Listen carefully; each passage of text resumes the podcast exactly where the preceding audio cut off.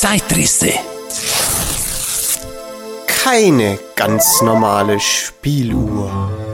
Das grußische Dampfhorn-Spielophon. Aus dem Buch Steampunk Mechanics Made in Germany. Herausgegeben im Jahre 2016 von Admiral Aaron Ravensdale Company über den Verlag Edition Roter Drache.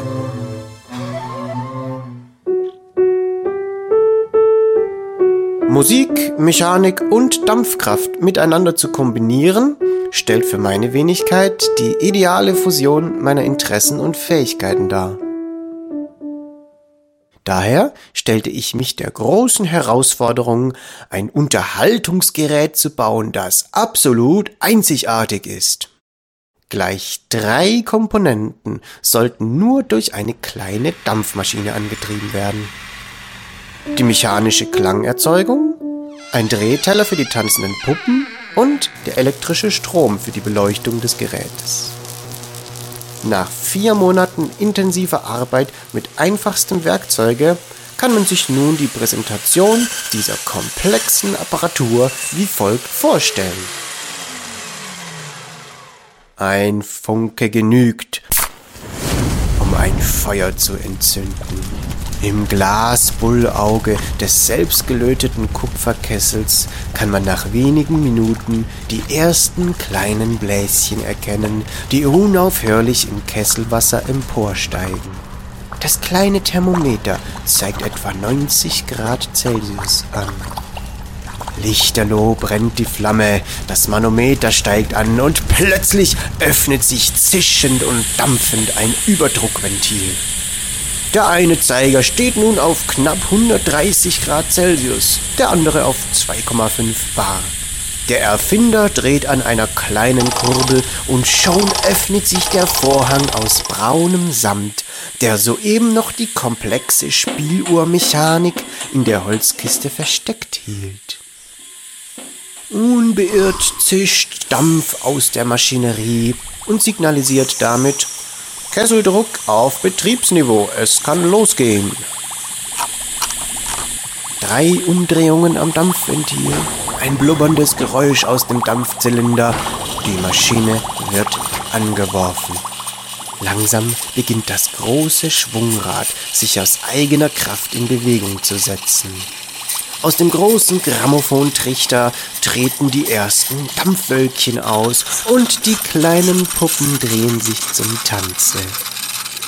Schließlich kann man auch die gesamte Mechanik besser erkennen, denn die nostalgisch gestaltete LED-Beleuchtung unterstützt den Einblick in die mannigfaltigen Details dieses dampfbetriebenen Musikautomatons. Leicht schwankend beginnt der Zeiger der dritten Anzeige sich zu bewegen. Die Drehzahl pendelt zwischen halb und normal. Nur wenige Sekunden später setzt sich auch die Spieluhr in Bewegung.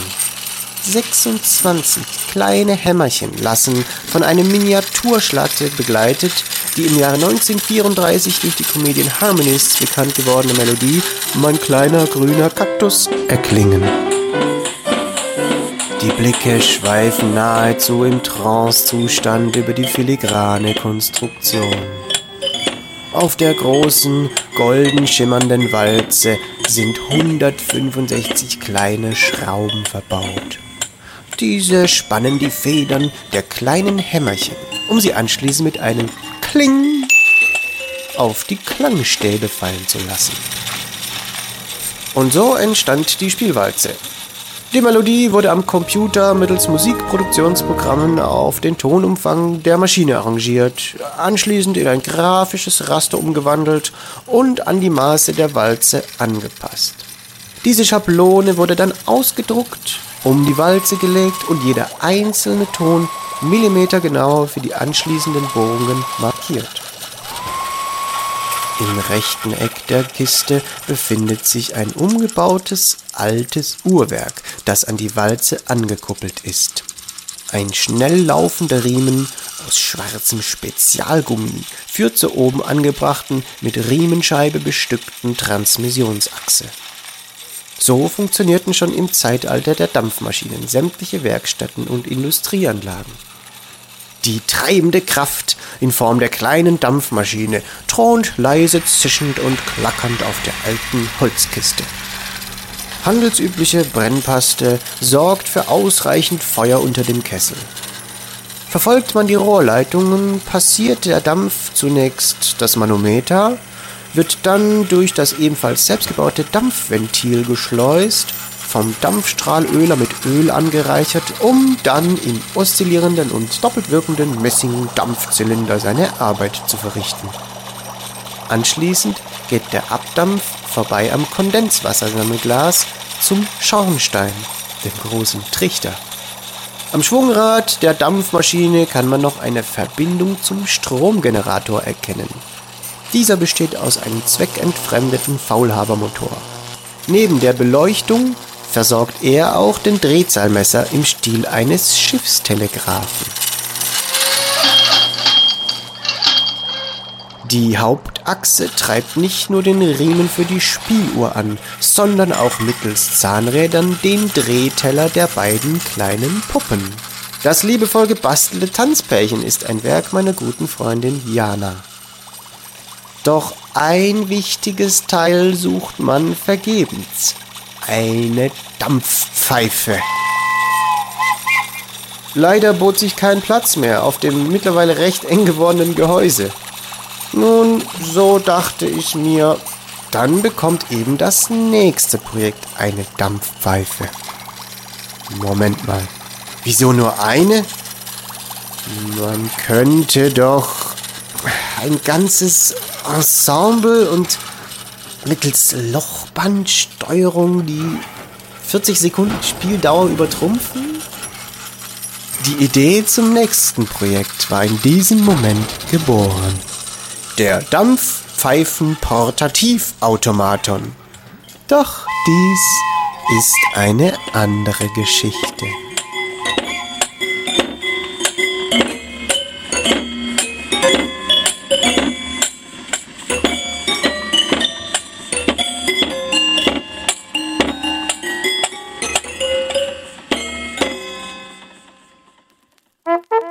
Nachfolgende Durchsagen beinhalten kommerzielle Angebote. Sie können zum großen Teil auch von Jugendlichen konsumiert werden.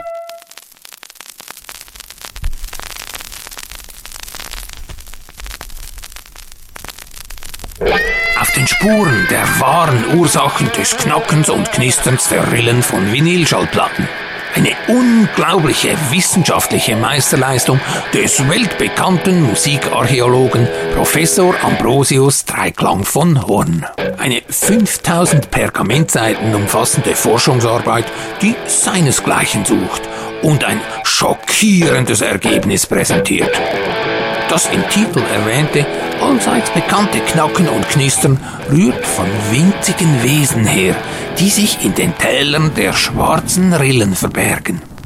Mit Hilfe der weltpräzisesten Mikroskope und, man munkelt, einer höchst gefährlichen Reise zum Zentrum des Knackursprunges mittels exakt für diese Expedition entwickeltem verkleinertem Forschungsschiff inklusive Besatzung konnte AD von Horn die unliebsamen Verminderer des Hörgenusses als Kollisionsgeräusche entlarven, die entstehen, wenn der Saphir die Vinylrille abtastet und auf Hindernisse trifft.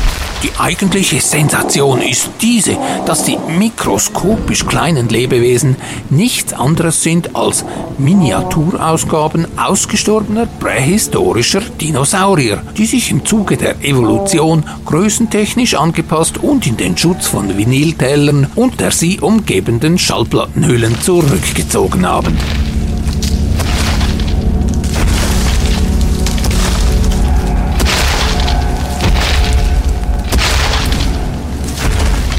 Wenn nun also die am Tonarm ihres Grammophons angebrachte Abtastnadel auf den Rückenpanzer einer dieser Echsen trifft, falls sie sich nicht rechtzeitig geduckt haben sollte, dann entsteht dieses prägnante Geräusch, welches vom menschlichen Ohr als Knacken aufgenommen wird und selbstverständlich den Genuss der auf dem Tonträger festgehaltenen Musik erheblich schmälert.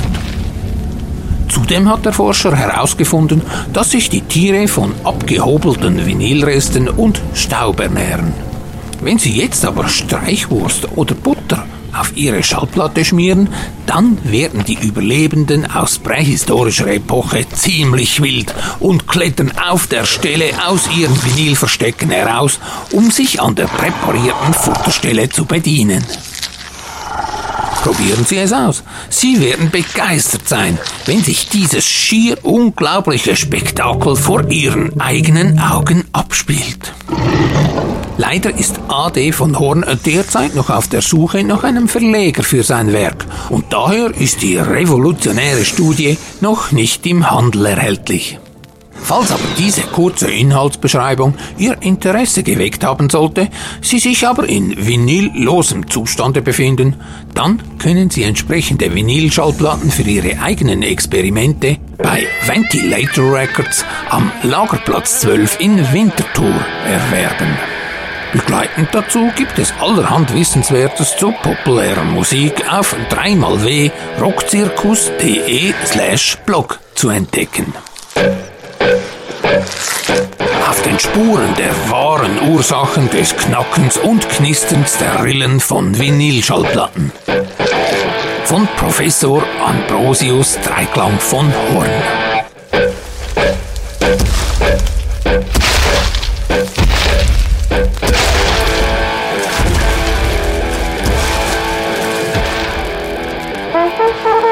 Wir würden uns freuen, Sie auch bei zukünftigen Werbeeinschaltungen begrüßen zu dürfen.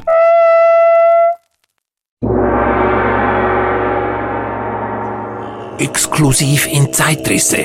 Die allerneuesten Forschungsresultate der interglobalen Arbeitsgruppe, welche die Grussersche Poesie-Geheimschrift zu entziffern versucht. Nachfolgend ein neues Sandkorn-Zitat. Was, wenn der heiße Stein nur ein Sandkorn wäre, auf den der Tropfen fällt?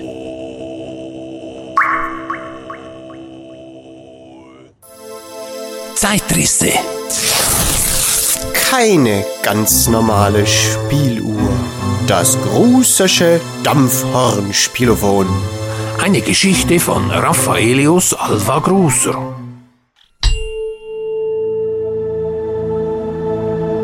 Zeitrisse von Raffaelius Alva Gruser und Don Quelle. Eine turbulente akustische Achterbahnfahrt durch Raum, Zeit und Geschichte. Auf Spotify, Apple Podcasts, Deezer, YouTube und tonquellehofer.ch.